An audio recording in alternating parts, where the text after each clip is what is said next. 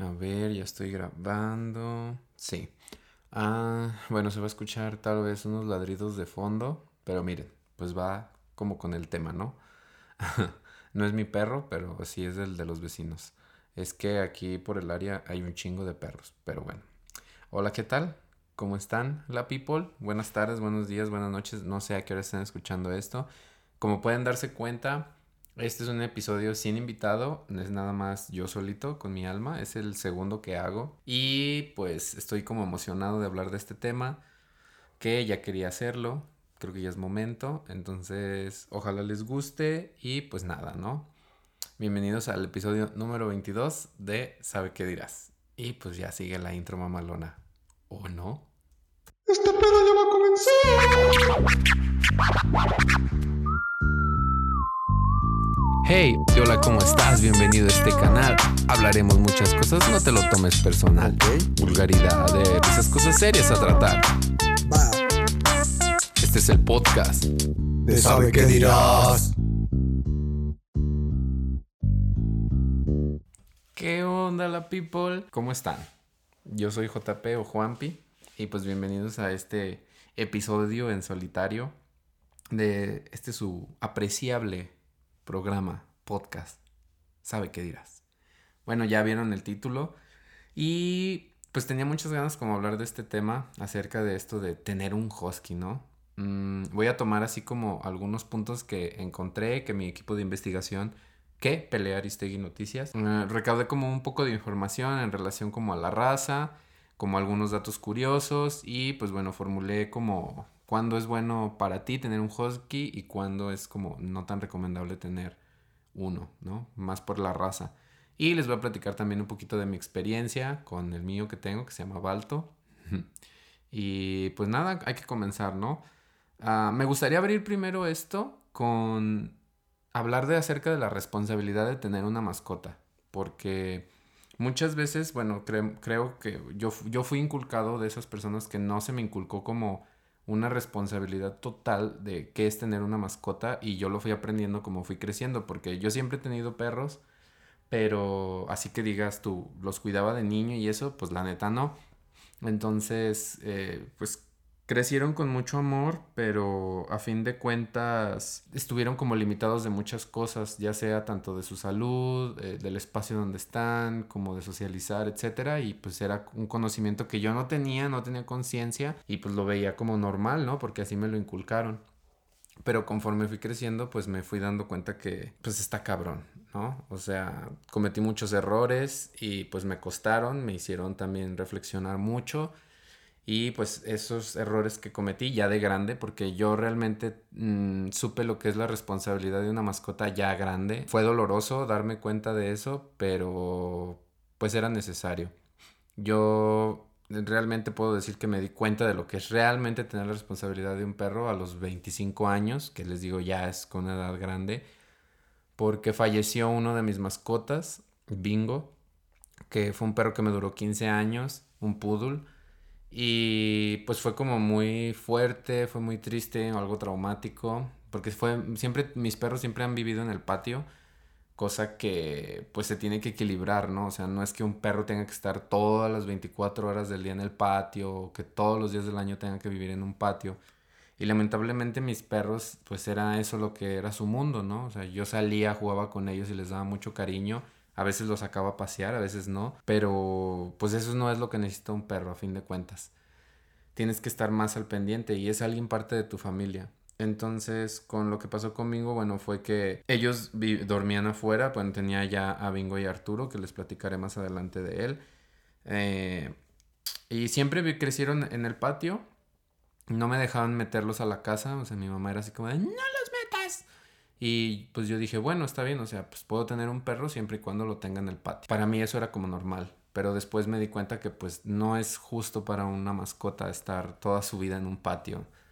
Eh, no poder convivir como con la familia. Ese tipo de cosas fue que me fui dando cuenta y en una llovizna así muy fuerte que hubo, pues ya le afectó muchísimo y yo un día salí al patio y lo vi que no se podía, estaba sentado y no se podía levantar, ya no le funcionaban sus patitas de atrás. Me preocupé un montón, lo llevé al veterinario, fue un proceso así muy muy difícil Y yo dije, no, pues no puedo dejar que mi perro, o sea, yo ya sentía que se me estaba yendo. Y dije, no le puedo dejar que sus últimos días pues sean así, ¿no? O sea, en el patio, solo, con mi otro perro.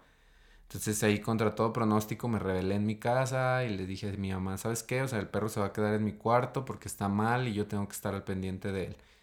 Y fue difícil porque empezó como con convulsiones. La primera que le dio fue así en la madrugada, yo me desperté y lo único que pude hacer fue como abrazarlo, así tenerlo en, mis piernas, eh, en el piso y, pues yo sentía que ya se me iba mi perro, ¿no? Pero pues nada más fue una convulsión, la, la pasó y de ahí empezaron pues más ataques. Yo le llevé con mi veterinario, dijo que a lo mejor era moquillo, le, se le hizo la prueba y salió negativo, se le hizo otra prueba de bacteria y también salió negativo. Entonces yo estaba haciendo lo imposible por tratar de pues solucionar eso, pero me sentía muy muy culpable porque a fin de cuentas yo sentía que era mi culpa. Ya llegó un punto en el que ya se convulsionaba varias veces al día, era muy difícil, no quería tomar agua, no quería comer, yo tenía que arrimarle todo, o sea, para hacer del baño era muy difícil, yo tenía que limpiarlo y pues ya un día mm, me dijo el veterinario que pues podríamos seguir con otro tratamiento, pero que iba a ser como prolongado, pero no me mm, aseguraba que se iba a mejorar y que el animal pues iba a seguir sufriendo.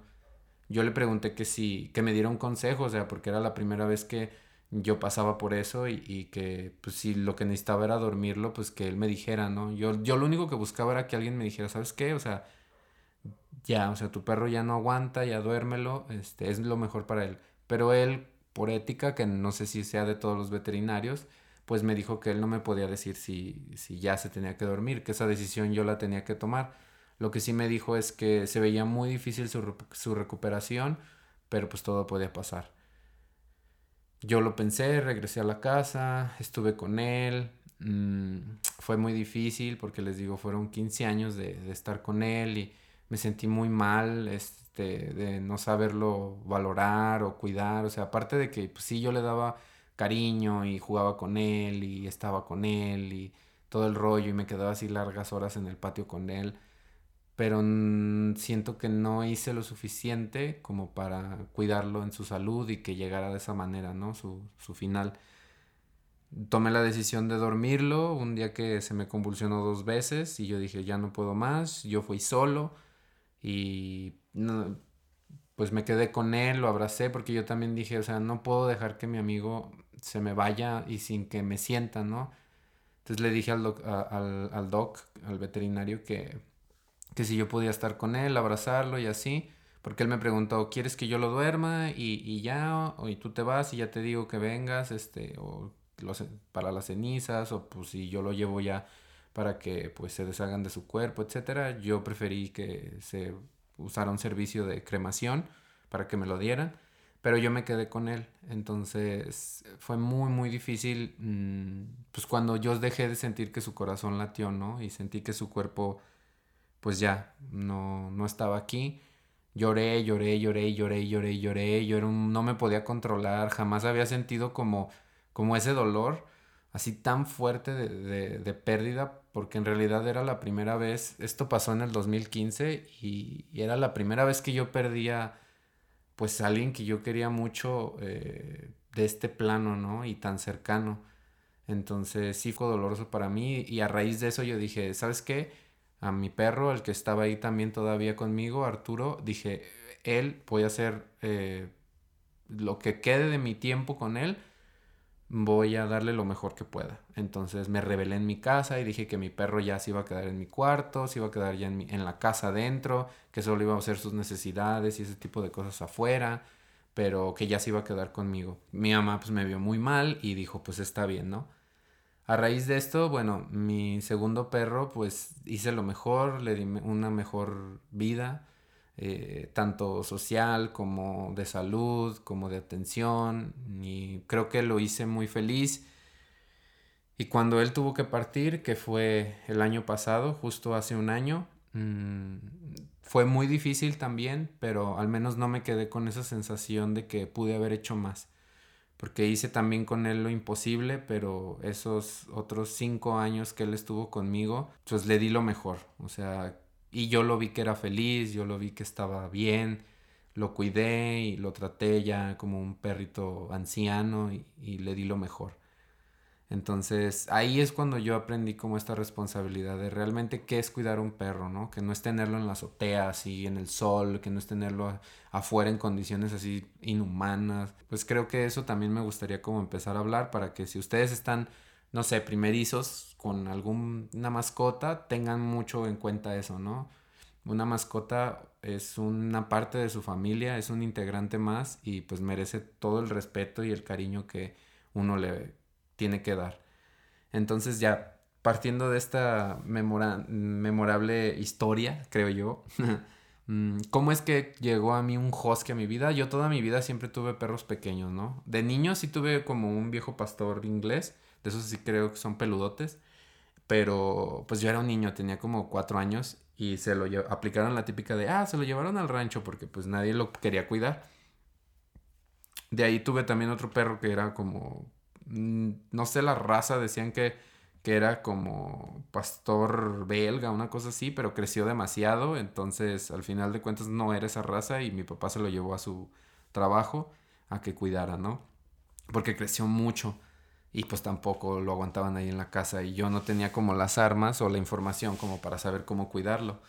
Entonces, bueno, les digo, este husky llegó a mí por azares del destino, por quererme hacerme sentir bien, por mi último perro, como les mencionaba Arturo.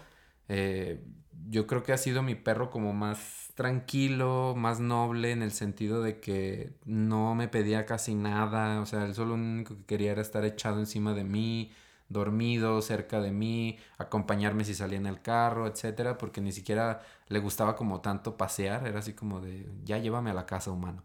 Entonces, pues era como gracioso, era como una persona, yo decía que era como una personita. Eh, se llamaba Arturo porque así le decía a mi abuelita. Eh, yo lo llamé Arthur por el de Star Wars, pero mi abuelita siempre le decía Star Wars, Star Wars. siempre mi abuelita le decía Arturo, entonces se le quedó Arturo y mis amigos que lo conocieron pues se encariñaron un montón con él y les caía súper bien y bueno, era una monada ese perro. Entonces, cuando él falleció, eh, pues yo igual estaba muy mal, mi papá vino a la casa, me vio y me dijo, o sea, yo creo que me vio tan chingado que al siguiente fin de semana regresó, pero regresó con un perro. Yo, sorpresa, era un husky. Y yo me quedé así como impactado porque dije, no manches, o sea, acabo de perder a mi otro perro y no quería yo como reemplazarlo o sentir que lo estaba reemplazando. Aunque después entendí que no, o sea, jamás reemplazaría a mi perro con otro eh, y que estaba pasando esa mm, oportunidad o momento de tener ese husky para yo brindarle como el cariño que todavía me quedaba para darle a, mis otros perros en él, ¿no? Mm, sí fue como algo un poco así como que dije, ay, no sé si esté preparado y aparte estaba pasando unos tiempos también muy difíciles porque yo cuidaba a mi abuela que estaba enferma, mi abuela ya partió, estaba como en constante estrés y como con unas cosas ahí muy fuertes en, en el trabajo también, por esto de la pandemia que empezó, entonces hizo un cagadero, ¿no? Y yo ahí con un husky de tres meses, que me veía y me pedía amor. Y yo estaba como todavía dolido, estaba todavía como en duelo por esto de Arturo.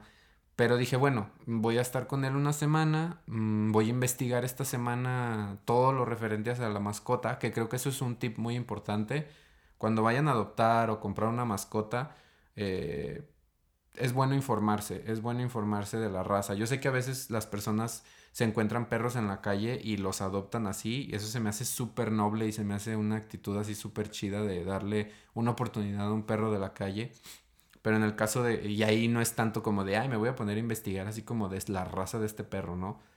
Eh, pero en un sentido, yo se los digo de que pues si van a adoptar o van a comprar uno, infórmense muy bien porque luego la gente que no se informa termina abandonando esos perros en la calle y no está chido. Entonces yo me puse como a investigar mucho, empecé a ver la raza, empecé a ver los pros y contras y dije así como de, güey, no se ve como tan fácil esta raza pero pues acepté, ¿no? Dije, lo voy a tomar como un reto al inicio, pero pues al final de cuentas ya me estaba encariñando con él y no sé, no, yo no podía como dejar a, a, ese perro ya, o sea, otra vez con, con, mi papá, ¿no? Decirle, ¿sabes qué? O sea, pues no, hay que encontrarle otro hogar. ¿Y cómo iban a hacer esas otras personas, no? ¿Cómo lo iban a tratar? ¿Qué vida iba a tener? Entonces me empecé a preguntar eso y yo dije, bueno, voy a hacer lo que yo pueda por tenerlo en mi casa. Entonces, así llegó conmigo eh, Balto, se llama mi husky. Lo llamé así por un ancestro que él tiene, que tiene hasta una película que yo ni sabía y todo el mundo me dice, ah, como el de la película. Y yo, ah, sí. Pero bueno, la historia rápida es de que este perro eh, ayudó a llevar unos medicamentos a una población allá en Alaska eh, que no tenía como mm, acceso por las fuertes nevadas. Eh, entonces la única manera de llegar era con trineo. Y este perro fue el que lideró, al principio no era el alfa, se transformó en el camino en el alfa, pero fue el que lideró el grupo hasta llegar al pueblo este y poder salvar la vida de los habitantes, ¿no? Con el medicamento. Entonces, pues yo decidí llamarlo como su ancestro, Balto, y pues ahí anda, ¿verdad? Dando lata. entonces yo les mencionaba eso, ¿no? Que analicé, pues, queda, el, el quedarme lo que implicaba, sus cuidados y los pros y contra. Pero también me gustaría aquí informarles de dónde viene esto de la raza del husky, ¿no? El husky siberiano. Porque cuando me lo dio mi papá, que se lo habían según esto regalado, que al final de cuentas me di cuenta que se lo habían, este, ¿cómo se llama? Eh, él lo había comprado, no se lo habían regalado. Entonces fue así como de, ay papá. Pero él lo hizo con toda buena voluntad, ¿no? Como para no que yo me sintiera mal. Entonces, a final de cuentas, pues lo adopté, pero fue como, no sé, un regalo a fin de cuentas. Y bueno, aquí lo que encontró mi grupo de investigación eh, en la enciclopedia más grande del mundo, Wikipedia, dice que el husky siberiano es una raza de perro de trabajo originaria del noreste de Siberia, Chukotka, Rusia. No sé si lo pronuncia bien. Y bueno, dice más, este perro fue creado por la tribu Chukchi como perro de trabajo para tirar de los trineos a través de largas distancias durante sus partidas de caza, sirviendo así como vehículo de transporte rápido para las presas de la vuelta al poblado. ¿Para las presas? Creo que ahí está mal. Bueno, al contrario de lo que narra la creencia popular, esta raza jamás tuvo una función de perro pastor, ya que el pueblo Chukchi originalmente no mantenía ganado propio. O sea que este perro no es así como ovejero y de pastoreo y todo ese rollo, nada más es así como de corro a madres y yo mira los olímpicos. Debido a las condiciones climáticas de las tierras de natal del perro, su pelaje no solo le servía como protección propia ante las bajas temperaturas, sino que también les brindó un lugar dentro de las tiendas de la tribu, ayudando a mantener calientes a los niños durante la noche. Por ello el perro Chukchi, como era conocido originalmente, era muy apreciado también e incluso gratamente reconocido por otras tribus por su aportación al núcleo familiar, a pesar de que realmente era un perro de trabajo activo. Entonces este perro también tiene como ya un antecedente como súper familiar y de apego con las personas, ¿no? De vivir en manada, de estar en compañía de los niños y aparte ayudar como en estas tareas, ¿no? De actividad física pues fuerte. Mm, básicamente eso es como un resumen de la historia es un perro ruso, yo tengo un perro ruso, pero ustedes se dirán, oye, pues las altas temperaturas allá de frío y todo eso, ¿cómo un perro puede sobrevivir aquí en el centro del país cuando a veces estamos a 38 aquí en el centro, ¿no? Y a veces hay perros allá en el norte también, en Alaska, que están a 45. Pero bueno, en Siberia, en el verano, llega una semana en que suben las temperaturas así muy altas, por lo mismo que hace que descongele como todo este hielo y así y llegan a temperaturas de 40, 45 grados. Entonces el perro se tiene que adaptar y es ahí donde tiene como esta doble capa de pelo, que es como una capa más espesa y una más corta, que la va mudando. Que ya les diré después el pedote que se hace. Pero pues esa es la historia básicamente de dónde viene esta raza del husky. Ahí tiene así como compitas que como el Alaska y hay otras razas que medio se le parecen, pero son como muy eh, puras, por así decirlo, porque no se han mezclado como con otras, o bueno, el hombre no los ha mezclado o no los ha trabajado como para que se mezclen con más razas y, y nazca una nueva, ¿no? Entonces es como una raza con, como muy pura en ese sentido.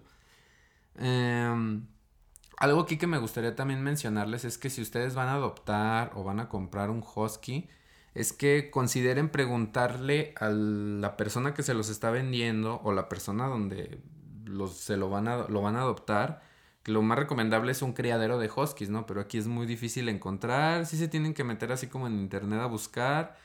Y bueno, estos criaderos pues son especializados porque realmente sí los cuidan, los tienen así trabajando también como en ranchos, o sea, son básicamente son los que tienen como este tipo de razas nada más, bueno, los tienen como igual hasta trabajando en ciertas tareas, ¿no? Eh, yo sí les recomiendo que pues busquen preguntarle cuánto tiempo tiene el cachorro que les están vendiendo o que les están, eh, ustedes van a adoptar porque lo recomendable es que no lo separen de su mamá antes de los tres meses. No es recomendable, dicen, porque eso afecta tanto en la sociabilidad como en la mordida del perro y como el apego que tiene como a su familia, ¿no? Entonces imagínense, le quitan, se adoptan un husky, se lo llevan a su casa con un mes y medio y llora toda la noche, ¿no? O sea, es normal que un cachorro llore, pero este va a llorar todavía más porque va a sentir ese esa separación así como muy fuerte de su mamá y de sus hermanitos de repente y luego es como para que lleguen y lo pongan,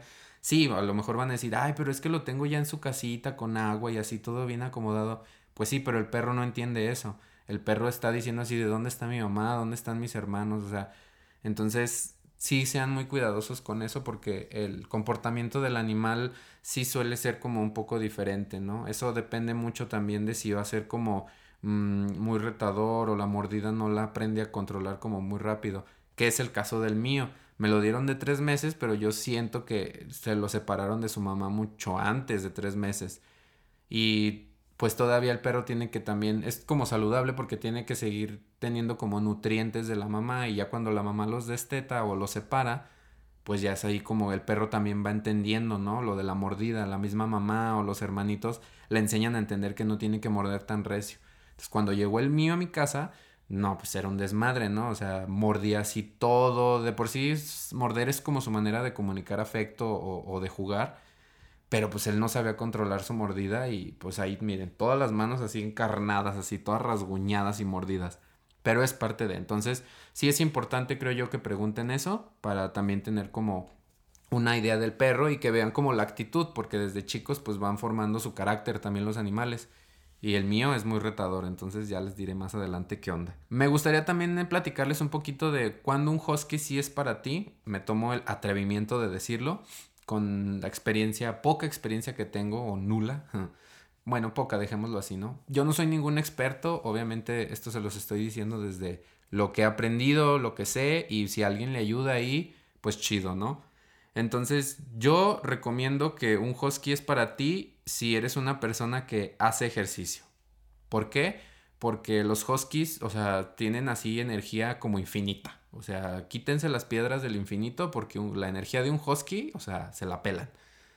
No se cansa, o sea, a pesar de que a veces yo lo saco a correr, a veces que le doy dos paseos fuertes, este, o un tercero más, y a veces todavía sigue como hiperactivo, medio loco. Entonces yo tuve que ir como aprendiendo cómo dosificar esa energía tanto en la casa como afuera. Eh, entonces, si a ustedes les gusta hacer ejercicio, se salen a correr. Yo, por ejemplo, no me salgo a correr. A veces voy al parque y lo pongo que se corra un rato conmigo, pero un rato, ¿no? Pero ustedes son así de los que se aventan una ruta o se van al cerro muy seguido y andan así como, pues, eh, con una actividad física, pues, elevada y pues quieren un perro, este es ideal. Otra cosa es si tienen suficiente tiempo para paseos y la atención que necesita, también se los va a agradecer y este perro puede ser para ustedes. Mm, me refiero al tiempo en ese sentido. Yo, por ejemplo, pues hago eh, home office y eso me da una, eso me dio una ventaja gigantesca al momento de tenerlo y de comenzar a educarlo desde chico eh, que aprendiera rápido como a delimitar las áreas, ¿no? O sea, decirle, hasta aquí no te tienes que hacer del baño, aquí sí está permitido, la mordida tienes que controlarla, o sea, todo esto lo empecé así desde que llegó prácticamente porque también es lo que te recomiendan. Yo empecé a ver tutoriales a lo pendejo, amigos. Entonces se los recomiendo. Y pues empecé como a entrenarlo, de que se sentara, de que diera la pata, de que se echara. Y pues empecé como a ver como el comportamiento de mi perro, que era súper retador, hasta la fecha sigue siendo muy retador, pero es muy inteligente. Entonces, eh, si ustedes tienen el tiempo para cansarlo con esos paseos, adelante. Otra cosa que es como súper evidente es que sean conscientes de que va a ocupar un veterinario. Y esto se aplica en todos los perros. O sea, esto lo menciono porque luego muchas veces yo fui de esas personas que llevaba a que lo vacunaran a mi perro. Ni me acordaba cuál era la vacuna que le habían puesto y pasaban así como dos años y yo decía, ah, bueno, deja, ya lo llevo porque ya tengo dinero. Bueno, más bien mi familia porque pues yo era un niño, o sea, no llevaba un control bien de mi perro, o sea, de la desparasitada ni me pasaba por aquí. Entonces también si, eran, si son conscientes de este tipo de cosas, adelante. Otra cosa, eh, si les gusta despertar temprano, muy, muy temprano, este es el perro ideal. O sea, no van a poder dormir más tarde con un husky porque pues los va a despertar, ¿no? Tienen como los horarios así súper programados y por ejemplo el mío cuando llegó, cuando estaba chiquito, yo tuve la ventaja de que no lloró nada cuando recién llegó porque yo luego luego lo metí a mi cuarto a que se quedara conmigo, entonces pues me sentía a un lado, ¿no? O sea, no dormía en mi cama ni nada, él tenía su cama, pero él me sentía ahí y no lloraba. Entonces, eso fue una gran ventajota para mí que luego luego se adaptó como a mi presencia. Ahora llora si yo me voy. Entonces también tengo que aprender como a quitarle ese apego y que no se vuelva hiperapego porque luego eso, pues miren al psicólogo, ¿no? De perros. Entonces, mi perro me empezaba a despertar a las 5 de la mañana y luego a las 6 porque quería ir al baño, se hacía del baño. Entonces en lo que lo enseñé, que prácticamente fue muy rápido porque como en una semana o poquito más, se enseñó a hacer del baño y a pedirme que quería salir. Entonces estaba muy chido, o sea, es un perro muy inteligente también. Pero hoy en día yo ya tengo un año y dos meses con mi perro y pues es como que digo así de, ay, caray, me levanta a las 6 de la mañana o a las 7, o sea, pero es así puntual, o sea, a las 7 de la mañana o seis y media o cachito así, es de despertarme y que quiere comer y que quiere que lo saque que haga sus necesidades y pues yo, miren, en modo zombie o sea, ya si no me gustaba desvelarme, pues ahora menos porque es todos los días, o sea, de lunes a domingos yo me tengo que despertar esa hora. Yo sé que tengo amigos que se despiertan así, que no pueden dormir más tiempo. Yo sí me puedo aventar así la carrera larga hasta las 3 de la tarde si quisiera, pero pues ya no puedo. Entonces, eso fue parte de la responsabilidad que decidí aceptar. Porque también eso me mencionaron cuando investigué. Yo dije, oh, dije, bueno, ni modo. Tal vez eso me haga una persona con mejores hábitos. Y ahí la llevo, amigos. Entonces, si les gusta despertarse temprano, este perro es para ustedes. Otra cosa, paciencia. Si ustedes tienen mucha paciencia para entrenarlo, para educarlo, todo bien. Este es un perro que les va a ir bien. Porque son muy listos, pero también un punto malo es que son muy tercos. Son muy tercos y son como muy cabezotas de que ellos entienden lo que les estás diciendo, pero no quieren hacerlo. Son muy independientes en ese sentido. Entonces, enseñarlos a que te respeten y a que pues prácticamente vean que pues tú eres el que les va a dar la orden de sí o no. Es un proceso largo que yo sigo pasando después del año y que en ciertos aspectos, por ejemplo, de que se suba al sillón y que yo le diga que se baje y me voltee a ver así como de, no me voy a bajar y pues medir, ¿no? Como todo este rollo de que, porque sí me ha sacado de mis cabales de paciencia y me han dicho, eh, no, pues es que te ves estresado, mejor si regala, a lo mejor sí, este, dalo en adopción, etcétera, y yo así como de, sigo aferrado y digo, no, no, no, o sea, esto no puede ser así. Entonces, si tienen como esa paciencia, adelante. Si de volada se van a enojar y van a actuar como con violencia, pues no, es mejor recomendable que no tengan esta raza porque pues sí les va a traer como esos dolores de cabeza. Y aparte otra estadística que vi es que los huskies son de los perros más abandonados. Los avientan así en el cerro, en la carretera, etcétera, o los dejan en la calle. Y por lo mismo que no se informan y cuando el perro está así todo hiperactivo, que no lo sacan y está así con mucha energía, pues la gente no los aguanta y termina abandonándolos. Entonces no sean ese tipo de gente. Porque ahí la culpa no es del perro, siempre va a ser del dueño. Mm. Otra cosa, mm, que si ustedes tienen niños, este perro es súper familiar, o sea, es súper family friendly y no ataca, o sea, es muy noble, es muy amigable con la gente, es muy sociable. Mm, solamente deben de tener cuidado si tienen niños de que pues no los tumbe porque es muy fuerte, o sea, es muy brusco y pues él no sabe medir su fuerza, entonces con eso está ok, es súper familiar y pues lo trae desde la sangre, ¿no? Desde sus antepasados que con las tribus tenían como un vínculo muy fuerte. Entonces eso está muy chido. Eh, otra igual con los perros, es así muy sociable, aunque yo me he fijado que los perros chicos atacan como a los perros grandes, así como que no quieren que se les acerque. Que digo, también depende el dueño, ¿no? Y aquí por donde yo vivo, está lleno de perros y los perros pues están súper, súper mal entrenados y educados. O sea, los tienen así inclusive así sin collar y sin nada y en la calle. Y es así como de, ah, no mamen, o sea, un perro es para que esté en tu casa con, o si lo vas a sacar, sácalo con, ¿cómo se llama? Con correa, ¿no? Porque luego pasan estos ataques y es así como de, que ya me ha pasado varias veces y yo así de, ay, pinche gente. Y no hay leyes, amigo. Bueno, no sé si hay una ley así que ya puedes hacer algo, pero pues aquí ya ven que no se toma mucho en cuenta ese tipo de cosas. Hay que estar uno preparado y estar listo en, en esos casos. Pero bueno. Otra cosa buena que vi es que son buenos contra las alergias por su tipo de pelo, que son hipoalergénicos. Según esto, que no, es, no, no dan alergia por el tipo de pelo. Entonces, si tú eres una persona que sufre alergias por perros, pero te gustaría siempre tener uno, este puede ser tu perro. ¿Sí? necesito, eh, ahí sí no sé bien como todo el dato completo, pero igual si alguien de los que me escucha tiene aler sufre de alergias y dice, ay, pues yo quiero uno, infórmese bien antes acerca de esto, pero yo vi en muchos este, artículos que mencionaban esto. También eso ayuda, eh, su mismo pelo también ayuda un montón a que sean muy limpios. Por eso mismo que tiene como doble capa y que es hipoalergénico, eh, suele no oler como a un típico perro si se moja o si se ensucia, entre comillas, mm, no huele como un perro, porque todos sabemos así como del olor a un perro, ¿no? Por su pelaje, pero este es como muy sutil, casi no huele. Obviamente si se encharca o se empuerca así en el lodo y cosas así, pues sí va a oler, pero es una raza muy limpia también, eso es una ventaja y él mismo se acicala como si fuera un gato y él se cuida como su pelaje. Eso también es como algo muy a favor de, de, esta raza que nada más es como bañarlo. He visto que es recomendable bañarlo una vez al mes o una vez cada dos meses. Pero, por ejemplo, yo llevo al mío a bañarlo una vez al mes porque luego también le crecen así las garras y, puta, es un desmadre. Entonces las garras sí es como cada mes, este, si no van a acabar todos rasguñados como yo. Esa es otra ventaja.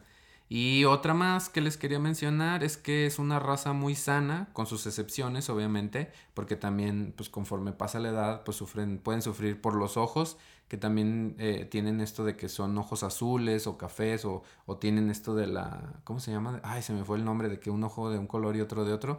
Es una raza muy propensa a tener también este tipo de un color y otro de otro.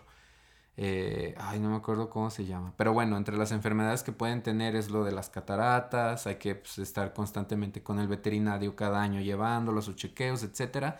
Y conforme se va haciendo más viejito, lo de la displasia de cadera, de que pues sus articulaciones empiezan a desgastar y como no tener este movimiento, eso también es como parte para estar ahí. Yo lo que me he fijado es que son em, eso con el mío y con otros videos que he visto de gente que tiene huskies, eso es el estómago.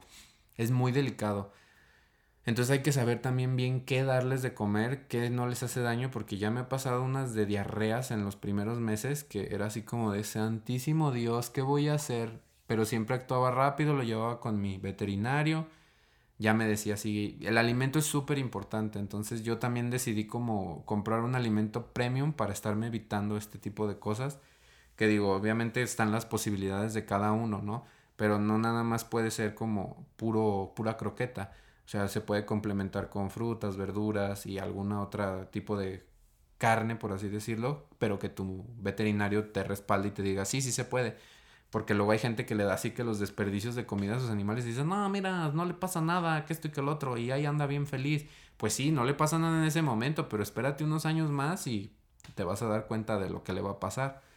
Entonces, pues hay que tener cuidado nada más con eso y esa es una gran ventaja de eso. Por su esto que sean muy sanos ellos en, en, en salud física es también se debe por su linaje, porque como no ha sido como mezclado con tantas razas, como que se mantiene muy puro. Eso está chido. Y bueno, estos son como algunos eh, puntos que les digo por si, si es un, perro ideal para ustedes. Ahora les voy a decir cuándo no es ideal para ustedes. Uno, si va a ser su primer perro en toda su vida. O sea, si dicen, yo quiero que mi primer perro sea un husky, piénsenselo varias veces. O sea, no es un no rotundo, pero, por ejemplo, yo vi el canal de una chica española que se llama Blue May, que también era la primera vez que tenía un perro y decidió tener un husky y ella dice así como de, no sé en lo que me metía, o sea, Las primeras semanas dice que fue un calvario, o sea, fue súper difícil, no podía dormir, sufría de ansiedad y la pasó muy mal la pobre. Entonces, si ustedes no quieren como que sea tan de golpe esto con su primer mascota, piénsense si quieren un husky. Obviamente no es imposible si están aceptando la responsabilidad de decir, bueno, ¿sabes qué? Va a estar complicado, pero va, yo me aviento, adelante, ¿no?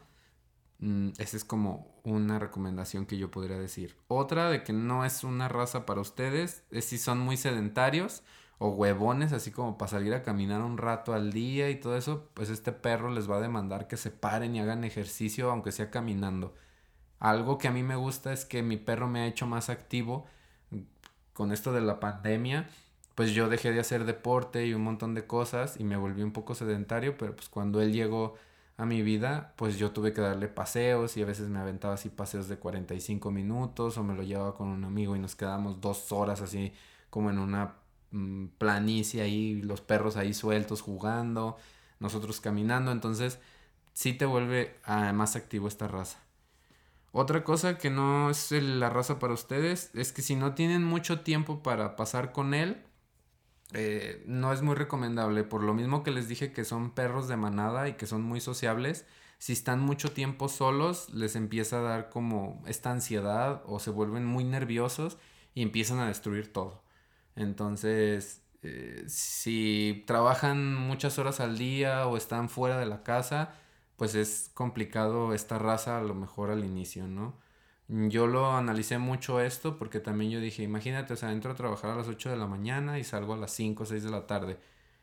Es un periodo de 9, 8 horas que el perro va a estar solo. Entonces antes yo digo, me tendría que parar a las 6 de la mañana para pasearlo, cansarlo y luego ya hacer mis actividades. Entonces también pónganlo en la balanza así como de qué tanto están dispuestos a sacrificar ciertas cosas eh, por tener un, un perro de esta raza. Ah, otra cosa es que si no les gusta limpiar o les cagan los pelos, no es su perro. Yo no dimensionaba, ya había leído, o sea, estaba como bien mentalizado de todas las cosas así que podían pasar, pero no, mentaliz no, no visualizaba yo el nivel de pelo que suelta esta raza, o sea, está cabrón, o sea, o sea, sacas un perro así de limpiarlo. O sea, lo cepillo y lo cepillo y lo cepillo y no se le deja de caer el pelo y yo así como de cabrón, o sea, ¿qué pedo? Te vas a quedar pelón, pero no, o sea, es puro pelo así muerto que le está saliendo porque está mudando. Estos perros tienen muda dos veces al año, en primavera y en otoño, y justamente me está pasando ahorita, pero está así impresionante, o sea, no, o sea, yo tengo que estar barriendo o diario o cada dos días. Porque es muchísimo pelo, es muchísimo. Y aunque no estén mudando, de todos modos sueltan pelo. Y olvídense de que si tienen un pantalón negro o ropa negra, va a estar toda llena de pelos. Entonces tienen que estar así como o con su masking tape quitándolo o con estos aparatos especiales que quitan los pelos en la sala. O sea, no, es un, es, es, es un caos, la verdad, esto de los, de, de, de los pelos de, de, un husky. Pero pues, si se acostumbran, pues también eso les va a ayudar, ¿no? Entonces a mí también me ayuda eso pues a mantenerme activo, a estar barriendo y pues tener como ahora con esto del COVID un espacio como más limpio también mm, en mi casa. Entonces, pues eso, pues entre un con una contra me sirvió ahí también en un pro, para que lo tengan en cuenta. Otra es que si no son pacientes, pues como les mencionaba anteriormente, van a batallar, porque son muy tercos estos perros, son muy, muy inteligentes, pero les vale madre. O sea, llega un punto en el que ustedes pueden pensar así como, es que está estúpido este perro, es muy tonto, etcétera, pero no, en realidad él entiende todo, nomás que le vale madres porque es su personalidad, su carácter, pero yo me he dado cuenta de que, o sea, yo le digo a mi perro, tráeme la pelota, busca tu juguete y el güey va y lo trae y yo así como de cabrón, cuando te digo que no, ¿por qué no entiendes esa simple acción de decirte no y te pongas ahí, ¿no? Entonces es como este juego de saber eh, cómo entrenarlo y también es de dedicarle tiempo, o sea, en todos los videos que he visto te, te, dicen así como, dedícale 5 minutos cada 30 días, cada, cada 30 minutos o cada hora. Y yo así como de, ay amigo, es que pues tengo que trabajar, hoy es que tengo que salir y tengo que hacer las otras cosas y a veces llego bien cansado y bien fundido, pero pues digo, yo acepté esta responsabilidad, yo acepté tener este perro, entonces ni para qué quejarme, ¿no? Entonces hacerlo. Y no les voy a decir que yo llevo así como, ay, sí, yo cada cinco, lo, lo entreno cinco minutos y luego 30 minutos después otra vez. No, la neta no. Pero yo he sabido como que él se adapte a mí y a los tiempos de entrenamiento que pueda tener. Me enfermé hace unas semanas y no pude ni siquiera sacarlo a la calle. Y yo dije, ¿qué va a pasar, no? O sea, ¿qué va a pasar en estas situaciones cuando yo estoy enfermo y no puedo? O sea, y nadie me puede ayudar como a pasearlo o a atenderlo. Pues creo que el perro entendió muy bien que yo estaba enfermo y al principio sí daba como lata, pero luego se percató de que algo no está pasando aquí. Entonces les digo, es como muy inteligente y en medida de lo que yo podía, pues trataba de entretenerlo ahí todo agonizante yo. Pero mm, el perro entiende, eso sí ténganlo por seguro. Nada más necesitan paciencia. Otra cosa, y si no la tienen, pues no. Otra cosa que, pues la que creo que no es un husky, un perro para ustedes, es que si lo quieren nada más por estar bonito, no, o sea, no, pásenlo, porque yo he escuchado muchas historias de gente que, ay, es que yo quiero un husky porque parece un lobito y qué bonito y que esto y que lo otro. Mi mamá es una de ellas que quería uno y ándele, ahora que lo tiene, no quiere ni siquiera así atenderlo. Bueno, no quiere pasar tiempo con él, porque luego, luego se pone de odioso el perro o de encimoso más que nada, porque quiere cariño, quiere atención. Y pues no, o sea, no se le puede dar esa atención y mi mamá no soporta el peso y la fuerza del perro y pues termina ahí toda encabronada. Entonces, piénsenlo bien, si realmente sí son muy bonitos, sí son muy visualmente es un perro súper estético y así guapo y lo que quieran decirle, eh, o guapa, si compran, si tienen una hembra, pero sean muy conscientes de que no los perros no son accesorios o objetos para andar presumiendo, o sea, es una parte de su familia. Otra, otra aquí punto es que un husky no es para ustedes si lo van a tener como en un jardín o lo van a tener para tenerlo como en una, en, sí, en una construcción o, o, ¿cómo se llama? Si tienen como un negocio, como este tipo de cosas así, porque tienen fama de escapistas. Y aparte también no son los ideales para cuidar la casa o algún local o lo que tengan, porque como son muy amigables, pues les vale madre si se mete un ratero, en vez de morderlo y atacarlo, pues se va a poner a jugar con él. Entonces, y la otra, que si lo tienen ahí y no hay, no él encuentra la forma, él, él se va a aburrir, de alguna u otra manera son perros que se aburren muy fácil. Entonces siempre hay que estar como entreteniéndolo mentalmente. Y si lo tienen como en un lugar donde no le prestan, que es muy grande el lugar, pero no le prestan mucha atención, el perro se va a aburrir del entorno y va a buscar la manera de escaparse. Y para encontrar un husky es súper difícil. Si se te pierde un husky o se te va un husky, es muy, es muy difícil que lo recuperes porque corren, corren y corren y corren y no se cansan, no se cansan. Y ya cuando ellos ya voltean y dicen, ay, ¿dónde está mi dueño? Ya es muy tarde. Entonces yo he visto muchas veces que publican o que dicen que si se te pierde un husky las primeras 8 horas, 12 horas, pues son cruciales para encontrarlo porque si no, pues ya, es difícil que encuentres a tu perro. Eh, en muchos países pues tienen con este chip GPS y todo eso, pero bueno, tristemente vivimos en, en un país donde todavía no tienen los derechos necesarios los, los animales en general y pues las mascotas domésticas pues menos. Pero si ustedes saben de algo eh, de una manera correcta e ilegal, pues adelante, o sea, pueden tener ahí a su perro chipeado. otra cosa es a tomar muy en cuenta, pues esto es en general, ¿no? Su presupuesto. Tienen que estar como bien conscientes de que pues se va a gastar con un perro, de que es un miembro más, de que necesita vacunas, necesita alimento, necesita juguetes, necesita como ciertas cosas. Obviamente todo esto va a ir dependiendo de cada persona, ¿no? Y se puede adaptar de muchas formas.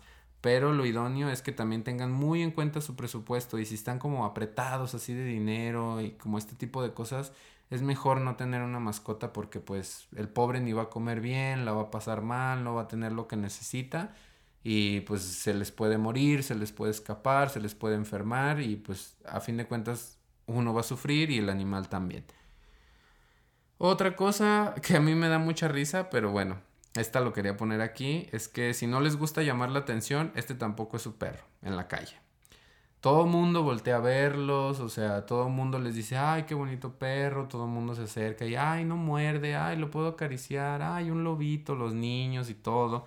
Y en una parte eh, pues para ligar, súper bien, ¿no? Porque pues llama la atención y se acercas y puedes platicar y pum, el amor de la vida. No me ha pasado, pero han contado, hay historias, hay historias. Y yo tengo fe en esas historias. Eh, pero eso sí, la verdad yo no soy una persona como muy sociable, aunque no lo crean. Entonces yo si ando en la calle es no me vean, no me toquen, no me saluden. Y con mi perro es todo lo contrario, es así, todo el mundo se voltea a verlo y, ay, el perrito, y yo así como de, hoy vienen los niños y los niños, ay, oye, no muerde tu perro, y yo, sí, niño, te, te puede matar, aléjate. a veces cuando no quiero socializar nada, ¿verdad? Sí les digo eso. No les digo que los mata, pero sí que sí los muerde. Entonces, pues es como muy cagado ese, e, eso de que pues, también te vuelve como algo, un foco de atención en la calle. Y pues básicamente esas son las cosas que yo les puedo decir a lo mejor se me pasan algunos puntos y es totalmente normal. Pero pues ahí sí ustedes saben otras, otras como pros y contras de tenerlo o de cuándo es para ti, cuándo no es para ti un husky, pues me lo pueden poner ahí en los comentarios de, de los posts de los posts de Instagram o me los mandan por DM y los podemos discutir ahí con confianza. Si ustedes también tienen dudas o algo así, con confianza. Ya por último, nada más me gustaría como contarles algunas curiosidades que he visto acerca de esta raza, que he visto y que he leído, y las diferencias contra mis anteriores perros. Uno, no es un perro faldero, o no es un perro como que siempre quiere estar recibiendo como cariño, mimo, que lo estén acariciando y abrazando, no. Sí quiere jugar, eso sí, siempre quiere estar jugando, pero no que lo estén así acariciando. Entonces mis amigos a veces llegan y nada más quieren acariciarlo y pues este se pone todo loco y quiere jugar y es como de no humano, no quiero ese tipo de amor, quiero amor de juego. Por lo mismo de su personalidad que es muy independiente, pues no, como que estas muestras de afecto así tan empachosas, pues no son como de él. Entonces, eso se me hace chido a mí. Nada, o sea, obviamente no es un perro así todo frío y, y por dentro, ¿verdad? Hay momentos en donde él se acerca y quiere que ahí lo apapache y lo chiquee y todo eso de rollo y luego ya como que se nefasta y dice, ya me voy. Entonces, eso es como una curiosidad, como un poco cagada. Otra también que yo me di cuenta es que es una raza súper dramática, súper dramática. O sea, si a ustedes no les gusta el drama como a mí, pues no sé si quieran vivir esto que yo vivo, ¿verdad? Pero es un perro súper dramático, súper eh, mm, gutural, o sea, te hace saber las cosas con un tipo de aullido, un tipo de ladrido. Entonces, si lo llevas a vacunar, hace un escándalo. O sea, bueno, por ejemplo, lo que me ha pasado con el mío Balto, uff, para bañarlo, odia bañarse y también he visto que es como un de los, o sea, como de esta raza como que no les gusta bañarse, pero eso si llueve o hay agua y ahí anda el cabrón mojándose, ¿verdad? Pero así que tú lo bañes y que le toques la cabeza y le eches agua, uy, no, olvídate. O sea, parece que me pasó al inicio que yo lo bañaba, porque ahorita ya lo llevo a que lo bañen. Parecía que lo estaba asesinando. O sea, eran unos gritos así de que. Y yo así como de, por favor, cállate. Y todos mis vecinos yo creo que estaban así como de, este güey está cometiendo un homicidio. Entonces, pues era como algo muy cagado y empecé a ver que es normal en esta raza que no les guste bañarse y que sean así dramáticos y da risa, pero luego ya cuando es así como muy extremo y es como de ya cállate por favor. Entonces tomen eso en cuenta también. Otra cosa, curiosidad, es que dicen que no ladran tanto, que lo que sí hacen es aullar. Eso sí, no, al mío sí ladra, ladra en el sentido de cuando se siente, cuando siente la mala vibra de una persona, les ladra. Yo me he fijado porque él casi no le ladra a las personas, solo a unos vecinos que tengo aquí son los únicos que les ladra por su mala vibra. Y ladra también como cuando no le estoy haciendo caso, como que me ladra como para de, eh, güey, hazme caso. O sea, es muy demandante en ese sentido. Y aúlla, eso sí, cuando escucha así que la sirena de una policía, de una ambulancia o pasa el del gas y hagan de cuenta que me lo activan. Y como todos los días en la mañana, como eso de las 8 o 9 de la mañana, pasa el del gas no, pues se hagan de cuenta que yo tengo una sirena así ambulante en la casa. Entonces no así. Uh", y si yo le hago también así, él también trata de imitarme. Hay videos en donde salen así como diciendo I love you. Y yo he intentado hacerlo, pero pues nada más así como eh, sonidos guturales, pero no he alcanzado que diga así de I love you. El día que lo logre, amigos, ese día, no, hombre, triunfaré en las redes. Entonces, pues está chido esa parte, aunque luego para los vecinos, o sea, si viven en un departamento, ah, puede ser un poco complicado porque pueden que les estén llamando la atención. Otra cosa, una curiosidad hablando eso de departamentos, es que luego se tiene en cuenta de que es un perro grande en sí, mediano grande, y que no se puede adaptar a un espacio pequeño y es todo lo contrario. O sea, este, yo creo que todos los perros se adaptan al espacio en donde vivan mientras se les dé paseos de calidad. Si ustedes les dan, pueden tener un gran danés en un departamento así súper chiquito, pero mientras le den un paseo lo suficientemente que lo haga feliz al día, con eso van a tener y no van a tener ningún problema con su perro. Yo igual donde vivo no es tan grande y él es feliz. Yo sé que a veces le queda un poco chica la casa en cuando, por ejemplo, me enfermé, pero pues dándole unos paseos así de calidad, les digo, todo bien. Otra cosa es que juegan muy fuerte con otros perros y las personas también. Entonces hay que tener cuidado y más de cachorros. al mío me lo han atacado varias veces porque él es como muy amigable y quiere jugar, entonces los perros así como de, hey, aléjate. Y si no tienen bien entrenada la orden de, de que regrese o de que vuelva, o de que se esté quieto, es muy difícil. El mío todavía no tiene bien entrenado eso y es un calvario para mí. O sea, no lo suelto. Por, uno, porque me da miedo que corra y se me pierda. Dos, que lo vayan a atacar y eh, huya, ¿no? por eso mismo. Una vez me pasó que fui con, con mi compa a llevarlo a, a, pasear con su otro perro y el perro de mi amigo, pues él me platicó que le dieron una chinga a unos perros de entrenamiento y que a raíz de eso ya no se acerca a los perros. Y él se quedó ahí y mi perro vio que venían, iban unos pastores alemanes y ahí va el cabrón. Y por más que le grité y le grité, no me hizo caso. Y ya de repente vi que uno de los tres perros de los pastores alemanes lo empezó a corretear y ya vino hacia mí. Entonces fue así como de, uy, no, digo, este cabrón no me hizo caso, pero no le pasó nada, pero el susto y también para la otra persona que lleva a sus perros sin, sin correa porque es un espacio abierto y supuestamente todos están como entrenados, pues ahí va el mío, ¿no? A cagar el palo por su super amigabilidad. Entonces hay que tener también como cuidado con eso. Eh, otra cosa que muerden, muerden, muerden y muerden esto obviamente todo va a depender del tiempo que estuvo también con su mamá y sus hermanitos. Y irónicamente así demuestran su cariño. Hay que ser pacientes con eso, de que muerdan pues la ropa, los muebles. Hay que estarlos entrenando. A mí, por ejemplo, no me ha destruido nada. O sea, lo único que me pudo destruir fue un tapete un día que lo dejé mucho tiempo solo eh, por un trabajo que hice, que me entretuvieron de más. Mm, pero yo entiendo porque yo le daba, tengo su, tenía sus raciones de cachorro, que eran tres veces al día, y ahorita nada más son dos. Entonces la de la tarde no se la di y él se puso así todo ansioso y empezó ahí a morder el tapete y a comérselo. Entonces son esas cosas y todos se meten a la boca. O sea, de por sí los perros todos se tragan. Esta raza, o sea, en comparación a las que yo he tenido, todo se quiere comer, o sea, todo lo mastica, está cobijas, les arranca pedazos, se los tragó. Ya estuve yo todo paniqueado ahí porque se había tragado un pedazo de tela de, de, su cama. Se ha comido plásticos, arrancó así un cable así de la pared. Una vez que me salí, se comió el, como el silicón donde estaba pegado y luego estaba vomitando. Le compré una pelota y la destruyó y se la empezó a comer, yo no me di cuenta y ahí en las madrugadas la vomitaba y yo quería quitarle los pedazos y se los volví a comer. No, no, no, un desmadre, un desmadre. Pero si son pacientes, se van a ir enseñando y van a ir aprendiendo tanto a comprarle juguetes de calidad, que fue lo que aprendí, que son muy caros, este, como a cuando salgan de casa, saber dejarlos entretenidos y tener todo bajo control. Entonces hasta hoy no me ha destruido nada. Y sigo yo entrenando esta parte de pues del sillón y de la atención eufórica que le da a las personas porque luego eso es como muy incómodo que se les ponga así encima y pues vaya a tumbar a alguien o que los rasguñe, etcétera, que ya ha pasado y pues hay que tener cuidado de eso. Ah, otra cosa, también otra curiosidad que se me hace bien cagada es que por ejemplo, mi perro es como súper hiperactivo, tiene un chingo de energía, pero en cuanto se sube al carro, hagan de cuenta que es el perro más educado del mundo.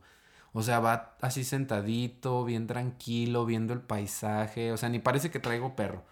Eso me gusta porque es como ideóneo, ideal, perdón, como para salir de viaje. Entonces, siento que eso está chido porque el día que lo saque así a un lugar más lejano, o otro estado, por así decirlo, eh, no voy a batallar en el camino porque él disfruta mucho subirse al carro, mucho. Nada más eso sí, está hecho un cagadero por los pelos. Entonces le compré aparte su cubre eh, asiento, pero aún así es, es, una, no, no, o sea, no se imaginan el nivel de pelos, o sea, así, impresionante. Otra cosa también que yo vi, que pues ya es la última, ya para terminar con esto, es que como son perros de trineo o de tirar, pues obviamente creo que está en su instinto cuando salen a pasear, tirar a madres. Y esto va como increchendo. Por eso hay que entrenarlos desde chiquitos, que fue lo que yo traté de hacer, pero no lo supe hacer bien y lo sigo haciendo hoy en día. Ah, en los paseos se puede volver un calvario. Y a mí ya una vez, este, por querer el correr, yo no me sostuve bien, se me trabó una, un pie en, como en, sí, se me atoró un pie en la, como en una banqueta, en un bache se me dobló, me esguincé, eh, fue un caos y por traerlo con collar, entonces cada vez tiraba con más fuerza, más fuerza y más fuerza, hasta que empecé a investigar y le compré una pechera anti jalones y eso fue mi solución. Pero de todos modos, eh, tienen que tener cuidado con esto de las pecheras porque también es dependiendo la raza y dependiendo como eh, tiempo que tengan, si son cachorros o adultos, etcétera que no los vaya a lastimar, ¿no? O que les deje como alguna secuela. Entonces, infórmense bien de esto de las pecheras. Yo la que tengo está ya súper bien y cuando se pone así como muy loco, pues le pongo así, en, tiene una argolla en el pecho y otra así como en la espalda, en el lomo y cuando está así muy loco, le se la pongo en el pecho y se va como de lado, entonces él ya se calma y dice, ay cabrón, no puedo como jalar aquí porque me voy a dar en mi madre y el paseo ya lo disfrutamos. Entonces, pues eso para que lo tengan también en cuenta, porque puede que haya unas personas que tienen menos fuerza, que es totalmente normal, ya sean hombres o mujeres, o inclusive un niño que lo quiera pasear y ahí terminar arrastrando, termina arrastrándolos, pues no está chido, ¿verdad? Entonces tengan cuenta en eso. Y bueno, estas son como, pues eso, lo que les digo, curiosidades, como cosas que tienen que tomar en cuenta si es una raza para ustedes o no. Y lo último que fue una cosa que encontré que se me hizo muy interesante de una persona en TikTok. Sí, amigos, veo TikTok para reírme. No hago nada en TikTok, solo tengo un video de mi perro. Irónicamente, él me tiene que llevar a la fama. Oigan, si está absorbiendo mi alma, él se tiene que hacer influencer y ya que las marcas me paguen. Así que Kong, patrocíname, eh, Nupec, patrocíname y así todas las de perros que le compro, patrocínenme. Mm, pero lo que les menciono es que encontré un término que se llama puppy blue, puppy blues, que es esta, cuando recién tienes un perro, ya sea la raza que sea, pero lo vi en específicamente en esta, al inicio que tienes este perro, aunque tú ya tengas como este sentido de responsabilidad o de que dices, me voy a echar esto, es, esta, eh, pues sí, esta tarea, esta responsabilidad grandota de tenerlo, llegas a no sentir como la conexión con el perro, te llegas a sentir como al inicio como frustrado, como que no estás haciendo bien las cosas y sientes que no vas a poder con la responsabilidad y te empiezas a cuestionar si fue una buena idea haberlo tenido o si es mejor darlo en adopción. Te sientes una mala persona porque dices, no manches, no puedo con él. Y casi nadie dice eso. Entonces vi este TikTok y dije, wow, o sea, tiene toda la razón. Y lo vi en raíz de esta chica española que, que, que veo que se llama Blue May eh, que ella pasó muy mal al inicio eh, su experiencia con su cachorro porque sí, ella misma dice que le faltó informarse más y aparte no tenía como conocimiento de esto por ser su primer cachorro, ¿no?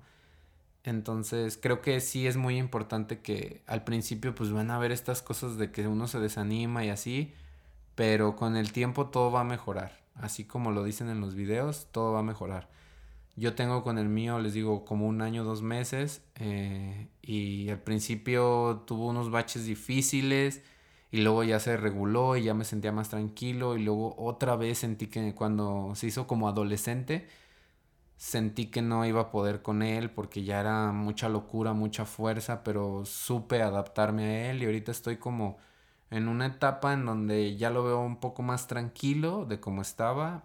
Eh, la conexión que he tenido con él siempre ha sido desde el día uno la mejor.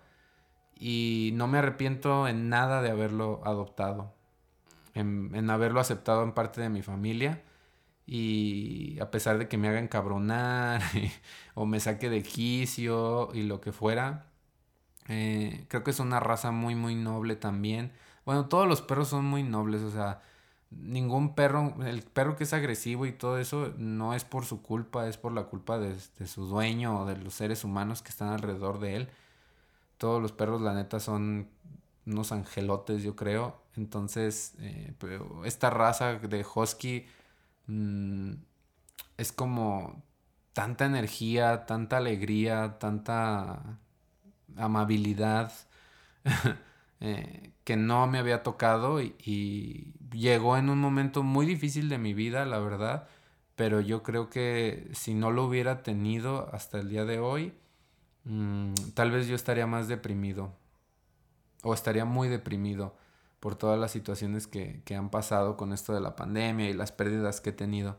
Entonces él fue como un colchón ahí que, pues me hace, en vez de hacerme sentirme triste, pues me hace feliz y me hace enojar y me hace rabiar, pero pues creo que vale la pena en algún tiempo que cuando ya él va y se acuesta a mi lado o va y, hace como algo que me hace sentir bien a mí, pues creo que ahí es cuando dices, ah, sí vale la pena, o sea, porque ya hasta me he peleado con mis vecinos que me lo han amenazado y yo, un momento, a mi perro nadie me lo toca, malditos. Entonces, pues vale mucho la pena. Si ustedes quieren una raza como esta, les digo, nada más infórmense, eh, vean esto de las personas que se los van a dar a adoptar o que los van a vender, porque luego hay mucha gente que nada más se dedica como a esto de vender perros y pues, los tienen y nomás parece como una maquila y pues no está chido, la verdad también se debe de acabar como con, con eso, porque pues si le ganan un buen varo a esos perros y a veces ni se, ni, ni, en realidad ni se preocupan a la gente que se lo venden. Y ese pobre perrito puede acabar muerto en una carretera o abandonado o siendo violentado y, hacerse el agresivo, pues por la culpa de eso, ¿no? Y todo radica desde ese nivel de conciencia al momento de que los venden o, los dan a adoptar. Si ustedes encuentran uno en la calle, y pueden adoptarlo, háganlo, no se van a arrepentir, tal vez sea difícil al inicio por todo lo que traiga ese pobre perrito, pero yo admiro mucho a la gente que rescata animales, me gustaría a mí poder hacer eso, tener un espacio para ellos, lamentablemente no lo tengo y no tengo el tiempo tampoco para hacerlo, pero pues cuando puedo, pues trato ahí de compartir, eh, o los que tengo, los que veo así en la calle, darles algo de comer, o si están cerca de mí, pues tratar de eso, de, o de buscar ahí como alguien que los pueda adoptar, etcétera. Nunca me ha pasado un caso así como que encuentre un perro herido o algo así, pero yo creo que si llegara algún día a pasar eso, pues yo creo que sí lo cuidaría hasta que encontrara a alguien. Entonces, pues son cosas que yo digo, mm, todo perro necesita cariño y tener un perro en tu vida, si no te gustan, obviamente, pues no, ¿verdad? Pero tener un perro en, tu vida es, está bien chido. Entonces con esto quiero cerrar. Si ustedes quieren tener un husky, van a tener las posibilidades de tenerlo. Ustedes se van a hacer a fabricar las posibilidades y no se van a arrepentir mientras tengan en cuenta todo este tipo de cosas. Igual con otro perro. Y pues ya. Muchas gracias a todos los que escuchan este podcast. Esta vez no hubo pregunta, solo quise yo hablar de mi experiencia. Espero les haya gustado, espero les haya servido. Si tienen alguna duda o algo, con gusto pueden mandarme un mensaje y yo con lo que sepa, lo que pueda, pues les respondo. Y nada, yo soy JP o Juanpi y esto fue el episodio número 22 de Sabe qué dirás. Y nos vemos en la que sigue.